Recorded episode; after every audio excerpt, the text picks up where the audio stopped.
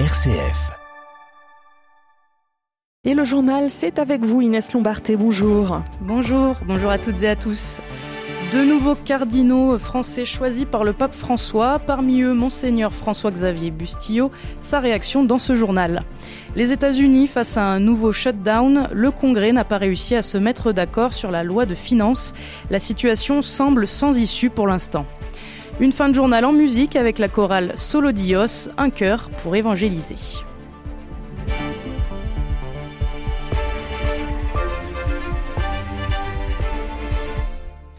Après Marseille le week-end dernier, le Saint-Père tient ce samedi à Rome un consistoire. 21 nouveaux cardinaux seront créés à cette occasion. 18 d'entre eux auront moins de 80 ans et seront donc électeurs. Parmi ceux qui recevront la barrette rouge, on retrouve deux Français. D'abord Monseigneur Christophe Pierre, il a 77 ans, il est nonce apostolique aux États-Unis depuis 2016. Et puis l'évêque d'Ajaccio en Corse, Monseigneur François-Xavier Bustillo, le franciscain de 54 ans, est à la tête du diocèse corse depuis 2021. On l'écoute. Il faut accueillir la nomination avec confiance et détachement. Confiance parce que le pape te fait confiance. J'ai pas postulé, j'ai pas payé pour être cardinal. Il te nomme, je sais pas pourquoi, mais il le fait. Donc confiance et détachement. C'est pas juste euh, le presse de l'Église, le prestige, mais c'est un moment où tu dis voilà, euh, j'aurai une mission universelle. Il y a le côté local, mm. Ajaccio-la Corse. Il y aura le côté catholique universel par la mission. Donc je vais vivre avec simplicité, avec passion. Donc il est important que de l'intérieur, je sois serein, pacifié. Et donc j'ai besoin de ma prière à moi. Donc je continue, surtout le matin, à demander au Seigneur la force intérieure pour mes racines et pour ma stabilité intérieure, mais aussi aux gens. Je n'hésitais pas à demander aux gens, écoutez, priez pour moi, j'ai besoin de vous, de votre solidarité spirituelle pour que je sois solide, que je ne sois pas déstabilisé et que le Seigneur euh, me donne la force dont j'ai besoin pour témoigner de son amour dans ce monde. Avec Monseigneur Bustillo et Monseigneur Pierre, on compte désormais six cardinaux électeurs pour la France. Jean-Marc Aveline, archevêque de Marseille, Philippe Barbarin, archevêque émérite de Lyon, Jean-Pierre Ricard, archevêque émérite de Bordeaux et le cardinal Dominique Mamberti, préfet du tribunal suprême de la signature apostolique. Parmi les nouveaux cardinaux, notons Monseigneur Victor Manuel Fernandez. Il vient d'être nommé préfet du Dicaster pour la doctrine de la foi et Monseigneur Pierre Battista Pizzabella, le patriarche latin de Jérusalem. Le collège cardinal comprendra 137 électeurs, dont 53 européens, plus, plus des deux tiers ont été créés par le pape François. Une prière écuménique pour le synode sur l'avenir de l'Église. Le pape François accueille ce soir 12 hauts responsables de toutes les confessions chrétiennes, catholiques, orthodoxes, chrétiens orientaux, protestants historiques et évangéliques. Ils vont prier ensemble autour du pape François, place Saint-Pierre pour le synode qui s'ouvrira mercredi. Cette démarche écuménique inédite est portée par le frère Alois, le supérieur de la communauté de Thésée. On l'écoute. Nous sommes très heureux que cette proposition que j'avais faite pour ouvrir le synode de l'Église catholique commence avec une prière écuménique sur la place Saint-Pierre. Et donc nous nous réunirons, peuple de Dieu, pour donner un signe de l'unité qui existe déjà dans le Christ. Ce n'est pas une unité parfaite, mais il y a déjà une certaine unité qui est réelle et nous pensons que le fait de montrer cela aidera le dialogue écuménique d'avancer. À Thésée, nous voyons que la prière commune permet une écoute des positions qui sont parfois difficilement conciliables mais qui existent et qui doivent s'exprimer aussi. Dans la prière commune, nous revenons toujours à la source, mais qui doit nous conduire à une écoute, à un vrai dialogue. C'était le frère Aloïs. Signe concret du fait que le pape sera à égalité avec les autres, comme il est dit au Vatican, François et les autres responsables religieux entreront ensemble cet après-midi sur la place Saint-Pierre. Et surtout, à la fin de la, prière, ils béniront ensemble la foule. Outre le pape François, parmi les personnalités qui vont participer à cette prière écuménique, notons la présence place Saint-Pierre de Bartholomé, le patriarche de Constantinople, et Justine Welby, primat de l'église anglicane. L'Assemblée nationale rejette la motion de censure contre Elisabeth Borne. Le vote a eu lieu dans la nuit. Cette motion déposée par la NUPES, la nouvelle Union populaire écologique et sociale, visait le recours au 49.3 pour faire adopter sans vote le budget de l'État. Quelle place pour les territoires ruraux dans le nouveau budget de l'État? Président des territoires, c'est ainsi qu'Emmanuel Macron veut incarner sa fonction. Sauf que les tensions sont toujours importantes entre les acteurs de la ruralité et le chef de l'État. Lors de l'Assemblée annuelle des maires ruraux de France qui se conclut ce week-end, Dominique Faure, ministre chargé des collectivités territoriales et de la ruralité, est venu défendre les dispositions mises en place par le gouvernement. D'abord, les annonces faites au début de l'été par Elisabeth Borne.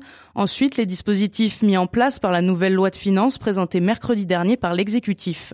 Parmi les mesures très attendues par les élus locaux, la pérennisation des zones de revitalisation rurale. Baptiste Madinier. Les ZRR, comme on les appelle, ont été créées en 1995. Elles permettent aux territoires qui en bénéficient d'avoir des arguments supplémentaires pour attirer par exemple des entreprises. On parle d'avantages sociaux et d'avantages fiscaux. Le dispositif qui devait s'arrêter à la fin de l'année sera donc pérennisé. De plus, des départements en déclin démographique pourront bénéficier de ces zones sur l'intégralité de leur territoire.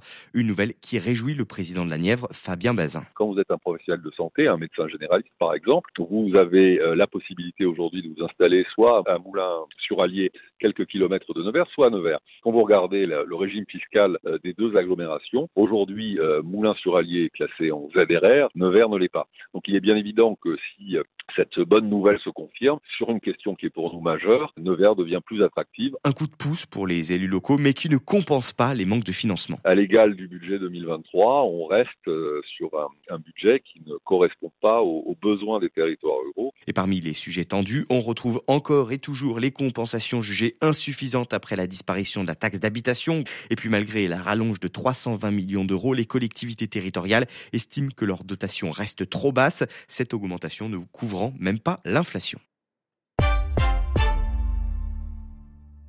Les États les États-Unis se dirigent vers un nouveau shutdown. La situation politique est tendue au concret américain. Les démocrates et les républicains n'arrivent pas à trouver un accord autour de la loi de finances.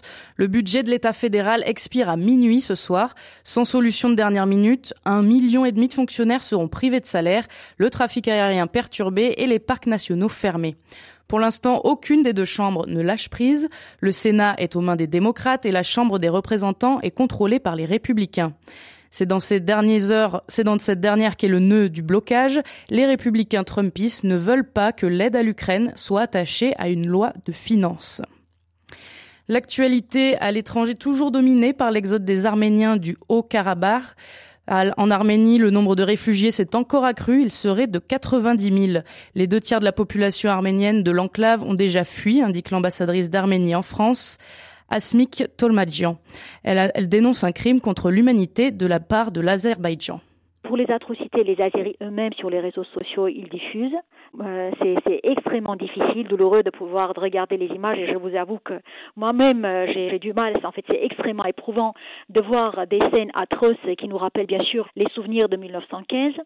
Et ce peuple très courageux du Karabakh, qui depuis 2500 ans au moins est accroché à sa terre, euh, viscéralement attaché à cette terre, qui est l'un des berceaux du peuple arménien, de la civilisation arménienne, aujourd'hui est forcé de quitter cette terre et quand le Haut-Karabakh, en l'espace de trois jours, est vidé de trois quarts de sa population et bientôt dans un jour ou deux maximum, il y aura plus d'un Arménien qui reste dans le Haut-Karabakh, est-ce qu'on peut utiliser un autre mot qui est épuration ou nettoyage ethnique?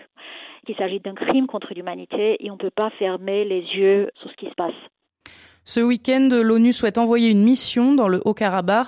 Son objectif, évaluer les besoins humanitaires.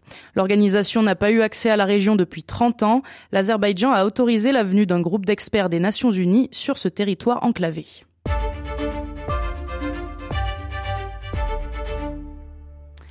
Victoire écrasante des Néo-Zélandais contre l'Italie, c'était hier soir à Lyon pour la Coupe du Monde de rugby. Les All Blacks ont dominé 96 à 17. Ils devront encore battre l'Uruguay pour s'assurer une place en quart de finale. Toujours en Coupe du Monde de rugby, aujourd'hui, vous pourrez suivre Argentine-Chili à 15h, Fidji-Géorgie à 17h45 et Écosse-Roumanie à 21h. Pour voir l'équipe de France, il faudra patienter jusqu'à vendredi prochain, le 6 octobre. Les Bleus affronteront l'Italie. Lyon, Nantes, Toulouse, Lille, Rouen, Tours, Besançon, Versailles et Marseille. Ce week-end, c'est la deuxième édition du congrès Mission en région. Lancé en 2015 par plusieurs mouvements, dont Annuncio, qui pratique l'évangélisation de rue, c'est un véritable laboratoire d'idées et d'expériences. Laïcs, prêtres, religieux venus de toute la France s'y retrouvent chaque année. Avec la formule en région, c'est presque 20 000 congressistes qui se retrouvent pour la mission. Les idées sont très variées. À Tours, par exemple, 50 jeunes vont parcourir la ville avec leur chorale Solo Dios, un chœur pour évangéliser.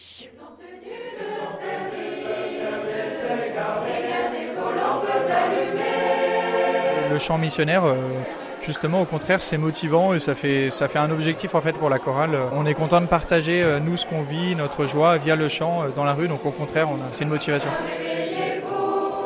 Voilà, notre manière, on, a, on est jeune et on a une mission. On a quand même une mission d'évangélisation qui nous est confiée. Comme on aime bien chanter, on a envie de partager notre joie euh, du chant et notre joie d'être chrétien aussi dans la rue. Et je pense que pour nous, qui sommes un peu novices là-dedans. C'est plus facile en chantant qu'en parlant. Du coup, euh, voilà, on s'est dit qu'on allait proposer par le beau, par la beauté du chant euh, liturgique, euh, du chant sacré, un aperçu de ce que fait Jésus dans nos vies, mais aux gens qui nous entendront. Pour moi, c'est un vrai ressourcement. Et voilà, j'espère qu'on peut aussi toucher ceux qui viennent chanter et ceux qui nous entendent.